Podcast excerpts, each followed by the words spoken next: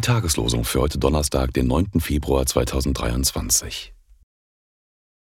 Seid stille vor Gott dem Herrn, denn des Herrn Tag ist nahe.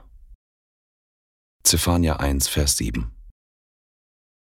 Darum seid auch ihr bereit, denn der Menschensohn kommt zu einer Stunde, da ihr es nicht meint. Matthäus 24, Vers 44. Die Losungen werden herausgegeben von der Evangelischen Brüderunität Brüdergemeine.